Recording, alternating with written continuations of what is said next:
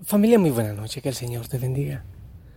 En el frío del monte Tabor, con el cantar de las ranitas, en la oscuridad y en el silencio. Quiero invitarte a descansar en el Señor, a que nos abandonemos un ratito en sus manos. Descansa. Pero antes de eso, qué importante es que medites lo que has vivido en este día. Que esta oración la hagas de manera espiritual, no solo psicológica. Genial si evalúas lo que has vivido hoy.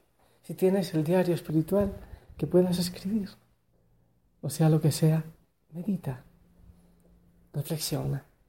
¿De qué maneras el Señor se ha hecho presente hoy en tu vida? Te invito a que lo hagas posteriormente.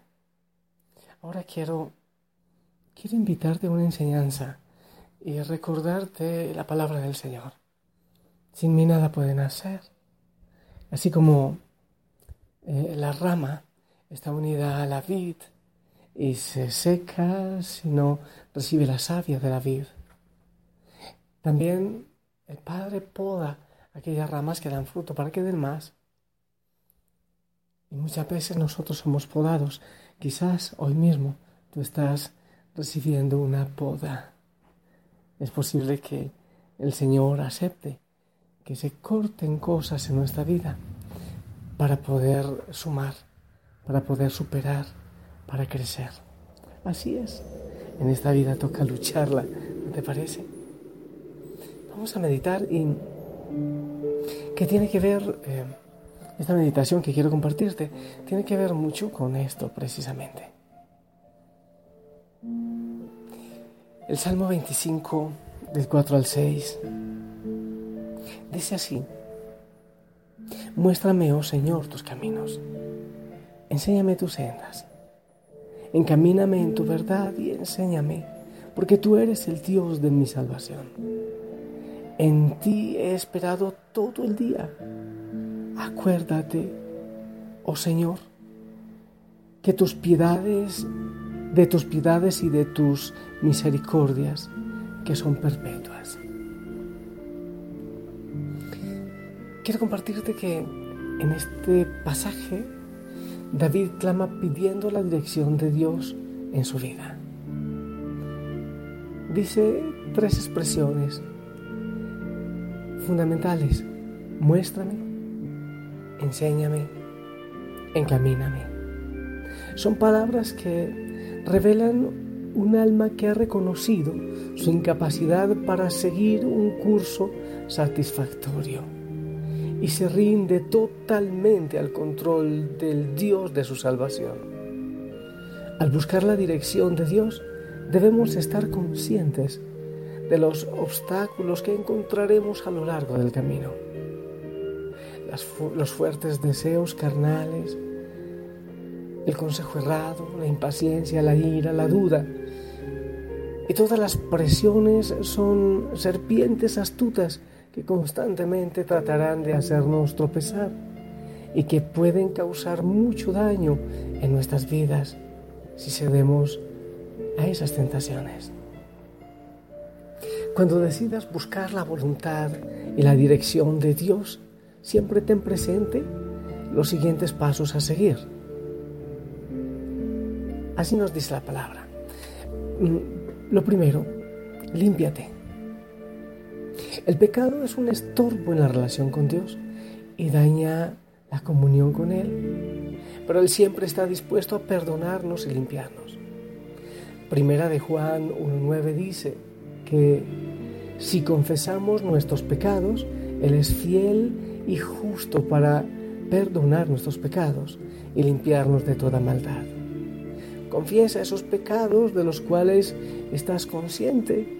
Pide perdón al Señor por ellos y todos los demás pecados que tú no recuerdas.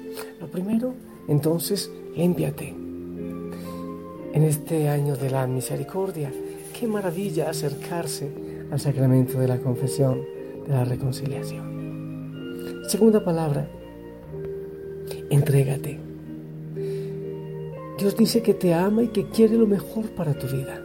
Además, Él es el omnisciente, es decir, sabe absolutamente todo lo que va a suceder en el futuro.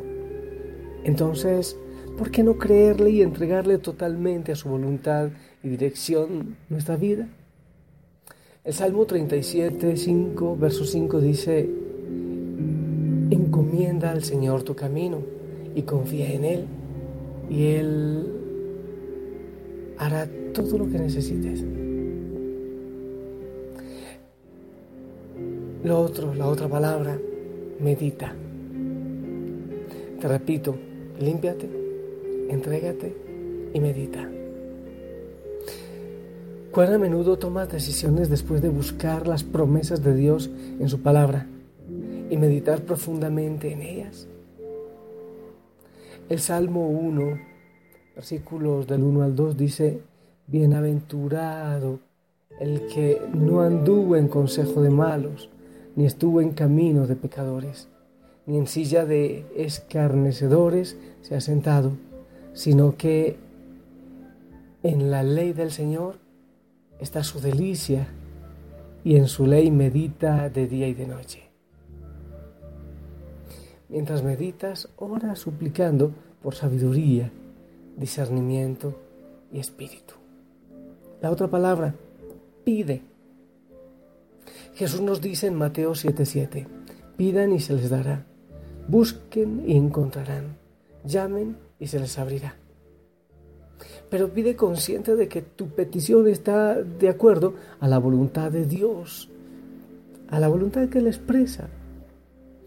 El apóstol Santiago dice que no recibimos porque nuestras peticiones son guiadas por razones erróneas. Pidan, piden y no reciben porque piden mal para gastar en sus deleites. Santiago 4.3. Sigue, cree. Al pedir cree que Dios es todopoderoso para hacer lo que tú no puedes hacer y que te ama tanto que quiere lo mejor para ti dice Mateo 21, 22. Y todo lo que pidieran en oración, creyendo, lo recibirán. Y Efesios 3:20 dice, y a aquel que es poderoso para hacer todas las cosas mucho más abundantemente de lo que pedimos o entendemos, según el poder que actúa en nosotros. Siguiente palabra, espera. Esto no es nada fácil, pero también es cierto que es ahí cuando el Señor realiza su mejor trabajo como el escultor de nuestras almas.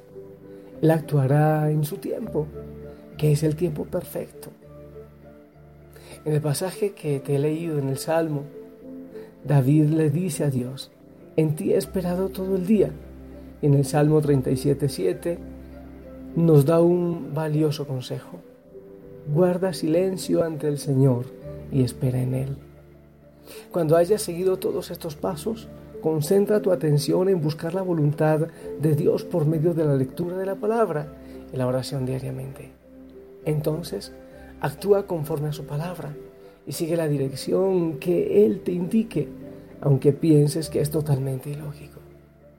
Ten la seguridad que el poder de Dios se manifestará en tu vida tan pronto obedezcas y disfrutarás de muchas bendiciones.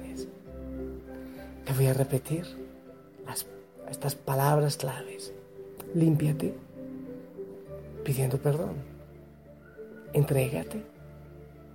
Medita. Pide. Cree. Y espera. Eso quería compartirte.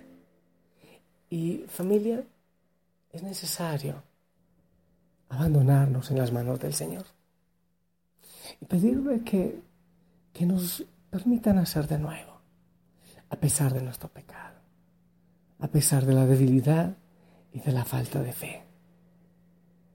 Yo quiero invitarte a que ores, a que oremos. Ah, Señor, queremos que cambies nuestro corazón. Incluso hay muchas cosas de nuestro pasado que quisiéramos borrar. Y te quiero pedir en esta noche que nos dejes hacer de nuevo Jesús.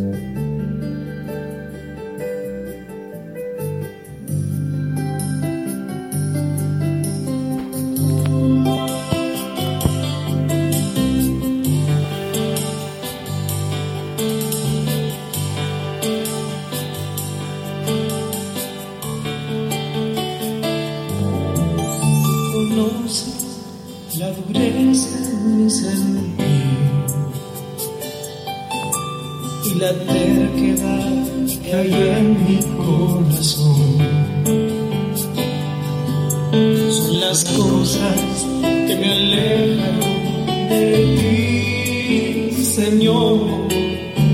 Hazme renacer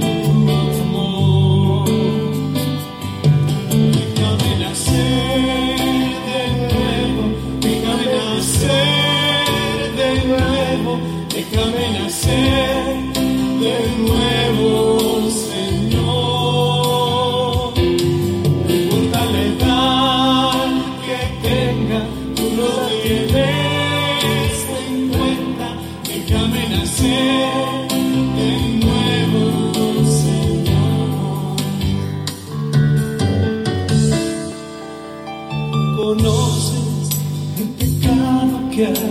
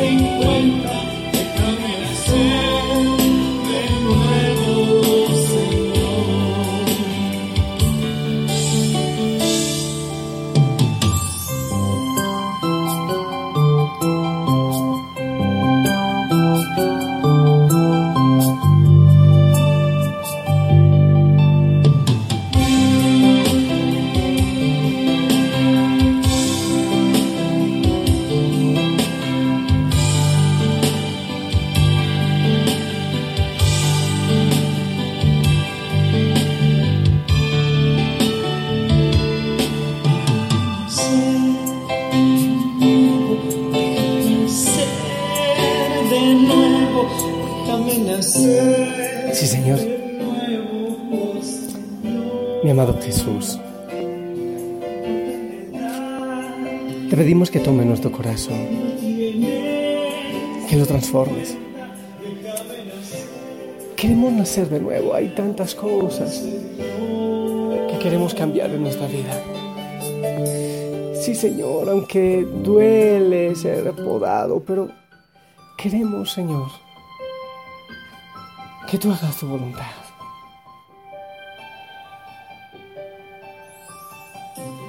Nuestra familia necesita también ser poda- podada.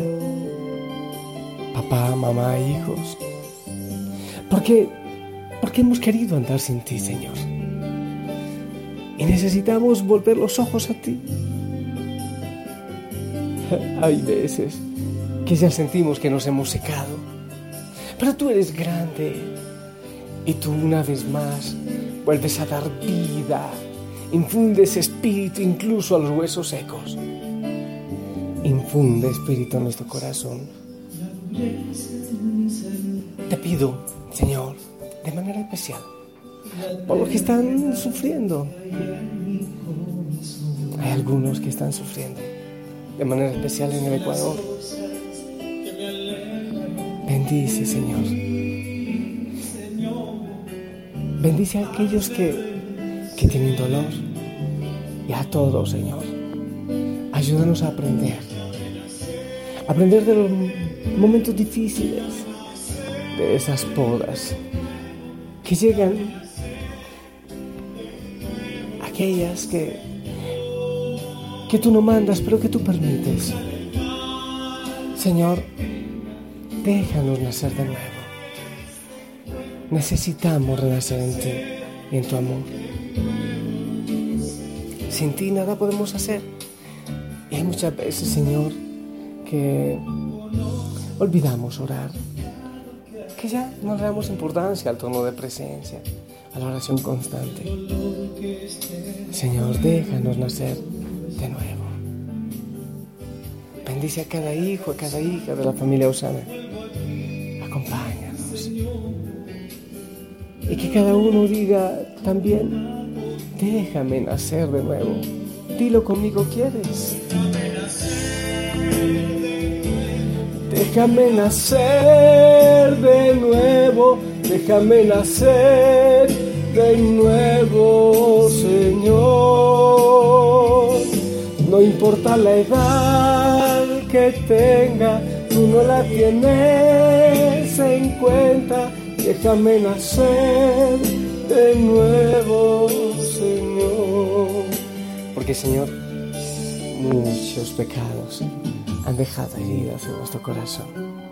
Necesitamos que nos dejes nacer de nuevo. Y que bendigas a toda tu familia Osana en el nombre del Padre, del Hijo, del Espíritu Santo. Amén. Esperamos también tu bendición.